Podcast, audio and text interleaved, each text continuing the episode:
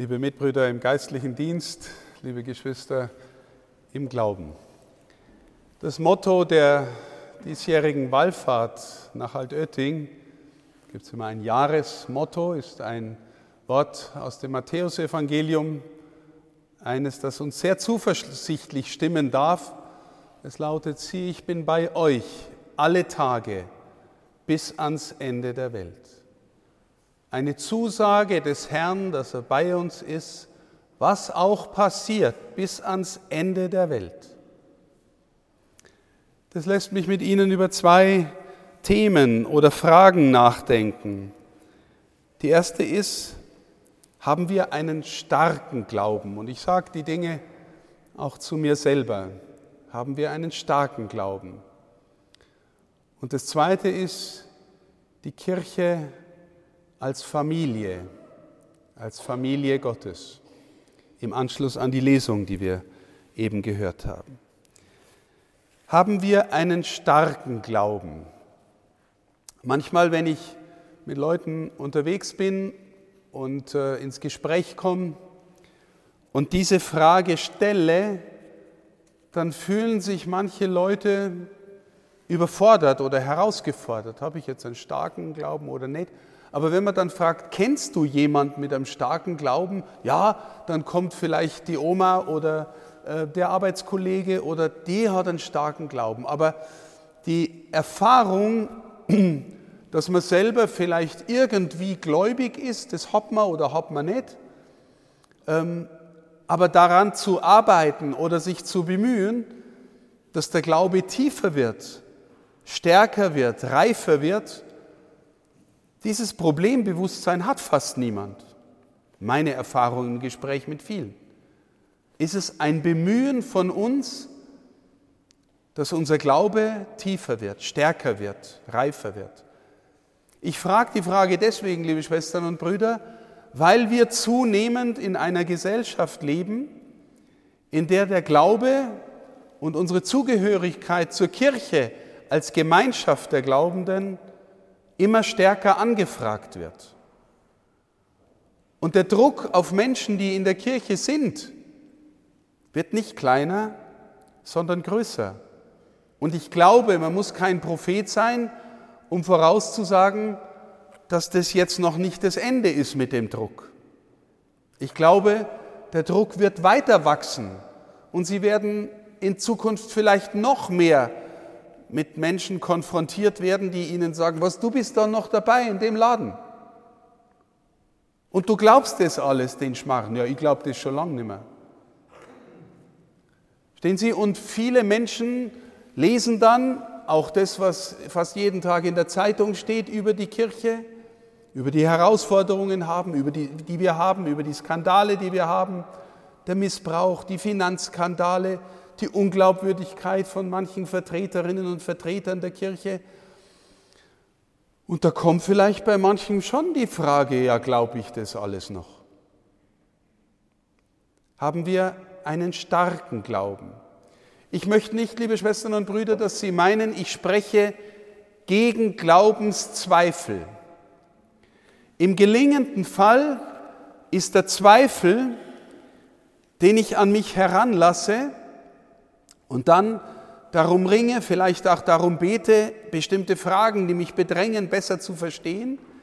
Im gelingenden Fall ist der Zweifel wie ein Pflug, der das Erdreich einmal so richtig aufwühlt, vielleicht das Erdreich meiner Seele, das Erdreich meines Glaubens. Aber wenn ich sage im gelingenden Fall, dann meine ich, wenn das Erdreich dann einmal ein bisschen aufgewühlt ist, dann kann der Same tiefer reinfallen. Also ein Glaube, der auch durch Zweifel gegangen ist und sich dann wiedergefunden hat, ist stärker, als er vorher war. Ein Glaube, der durch Not gegangen ist. Ja, Herrgott, jetzt passiert mir das. Jetzt werde ich in dieser Weise krank. Jetzt nimmst du mir das Leben meines Liebsten. Mein Kind hat einen Unfall, was auch immer passieren kann. Und sie alle wissen, dass das Leben nicht von Leid verschont bleibt. Ja, jetzt bin ich so, so brav in Kirchgang und jetzt passiert mir das. Kommen da nicht manchmal Zweifel auf? Und viele Menschen, liebe Schwestern und Brüder, unter Ihnen wahrscheinlich auch sagen, als mir das passiert ist, da war mein Halt der Glaube. Und da ist mein Glaube eher stärker geworden. Aber das ist kein Automatismus. Ich kenne auch Menschen, die sagen, jetzt ist mir das passiert, lieber Gott, jetzt kannst du mir den Buckel runterrutschen. Ich will mit dir nichts mehr zu tun haben. Stehen Sie, es ist kein Automatismus, dass in der Frage nach dem Leid der Glaube reifer und tiefer wird oder verdunstet und verschwindet. Habe ich einen starken Glauben? Immer neu die Frage, die an uns alle gerichtet ist. Und noch einmal, ich glaube, die Zukunft der Kirche wird aus Menschen bestehen, die tief im Glauben stehen, in einem reifen, gestärkten Glauben. Jetzt, manchmal, wenn wir dann ein Klischeebild von einem reifen Glauben haben, dann denken wir vielleicht an die Großmutter, die jeden Tag in Kirche geht und dann eine Stunde drin sitzt und jeden Tag Rosenkranz betet und alles macht, was die Kirche vorschreibt und ganz brav alle Vorschriften erfüllt. Denken wir klischeehaft. Das ist auch noch nicht automatisch ein starker Glaube. Nicht automatisch. Kann sein, dass der dahinter steht, aber ist es nicht automatisch. Weil wenn Sie sich dann fragen, okay, vielleicht sind Sie jünger und denken, oh, Oma glaubt ganz fest und macht das und das und das und das, macht's alles und ich muss das jetzt auch machen, damit ich fest glaube, dann wird es schon ein bisschen schräg. Warum wird es dann schräg? Weil wir dann glauben, wir könnten uns das tiefer Glauben erleisten. Ich mache das alles, dann findet mich der liebe Gott gut und dann werde ich schon besser glauben. Der liebe Gott findet dich so und so gut. Er will die beste Version aus dir herauslieben. Und damit sind wir bei dem Übergang zu dem Thema, was ich mit Ihnen als zweites bedenken will, das Thema Familie. Ahnen wir, liebe Schwestern und Brüder, dass ein reifer Glaube im Christentum nicht automatisch ein Glaube ist, der alle Vorschriften bestens erfüllt, sondern eigenartigerweise hat Jesus uns dafür das Bild des Kindes geschenkt. Ich habe wirklich ein paar Mal in meinem Leben jetzt die letzten Jahre Papst Benedikt treffen können. Und das, alle wissen, dass es ein unglaublich großer, tiefer, weiter Geist war. Aber manchmal habe ich das Gespür gehabt, einen einfachen, tiefen Glauben wie ein Kind. Wie ein Kind. Und damit sind wir bei der Lesung, die wir gehört haben. Das klingt ein bisschen so abstrakt, was der Paulus da an die Galater schreibt. Als die Zeit erfüllt war, sandte Gott seinen Sohn, geboren von einer Frau und dem Gesetz unterstellt. Also, Jesus war ein Mann aus dem Judentum, dem Gesetz unterstellt, heißt, er ist hineingeboren in die Tradition seines Volkes, Paulus, der Pharisäer, gell, der hat alle Gesetze genau erfüllen wollen, über 600 waren es, ganz streng, Jesus dem Gesetz unterstellt. Und jetzt der entscheidende Satz, damit er die freikaufe, die unter dem Gesetz stehen, und damit wir die Sohnschaft erlangen. Also, damit er die freikaufe, die unter dem Gesetz stehen. Dein Glaube, wenn er tiefer wird, steht nicht unter der Knute, du sollst, du musst, du darfst nicht, du musst das machen und das machen und das machen, dann findet Gott dich gut. Er befreit dich vom Gesetz. Das bedeutet nicht Beliebigkeit. Aber er schenkt dir die Erfahrung des Geliebtseins wie ein Kind. Du bist Kind des Vaters geliebtes Kind des Vaters. Und Paulus sagt deswegen im nächsten Satz, weil wir aber Söhne und Töchter sind, Kinder Gottes sind, schenkt er uns den Geist ins Herz, indem wir rufen, Abba Vater. Abba war die, war die aramäische Version des Wortes, das Jesus benutzt hat, wenn er von seinem Vater gesprochen hat. Papa. Meine Lieben, ein Kind will nicht einfach nur Gesetze erfüllen, damit es Gesetze erfüllt hat. Ein Kind, das den Vater liebt, will einfach, lebt aus Dank, weil es sich geborgen weiß im Herzen des Vaters. Haben wir einen starken Glauben? Glauben wir wirklich, dass der Vater der Vater ist, der jeden von uns kennt und die Haare auf eurem Kopf gezählt hat? So tief? Also, zurück zu Altötting und dem Wallfahrtsmotto. Warum kommen wir hierher, um unseren Glauben stärken zu lassen? Nicht, liebe Schwestern und Brüder, damit wir brav unsere Gesetze erfüllen. Wenn Sie sich zur Pflicht gemacht haben, einmal im Jahr hierher zu kommen oder öfter oder bestimmte religiöse Vollzüge machen, das ist nicht schlecht, liebe Schwestern und Brüder. Das hilft uns, innerlich näher zu kommen. Das ist auch wichtig. Es ist aber nicht das Eigentliche, was wir hier suchen. Sie wollen hier nicht nur ihre Pflicht erfüllen. Was machen wir also hier? Wir gehen hier in eine Atmosphäre, wo die Mama ist. Wo die Mama ist. Wissen Sie, wenn ich dran denke, als in meiner eigenen Kindheit das Verhältnis Papa-Mama als Kind, wenn ich was ausgefressen habe, hat die Mama schon mal gesagt, wart nur bis der Papa am Abend heimkommt. Gell? Dann setzt was. Die Mama selber, also ein strenger Vater, der sein Kind liebt, ist wichtig. Stellen Sie einer vor, zum Beispiel das Bild eines Sportlehrers, der ein Kind hat, das eine Begabung für einen bestimmten Sport hat.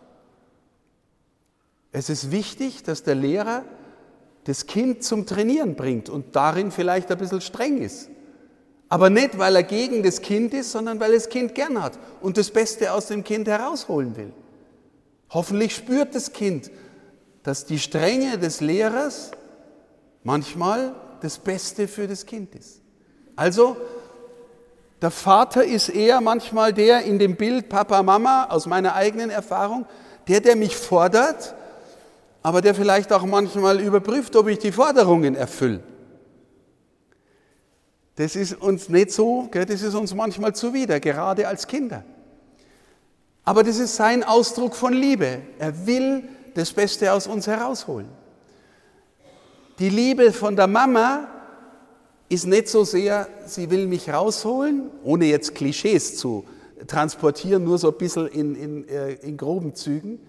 Die Liebe der Mama ist eher Geborgenheit. Bei der Mama bin ich daheim.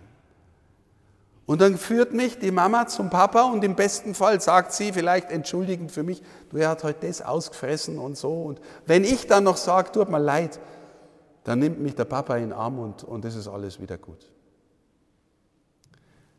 Übertragen auf unseren Glauben.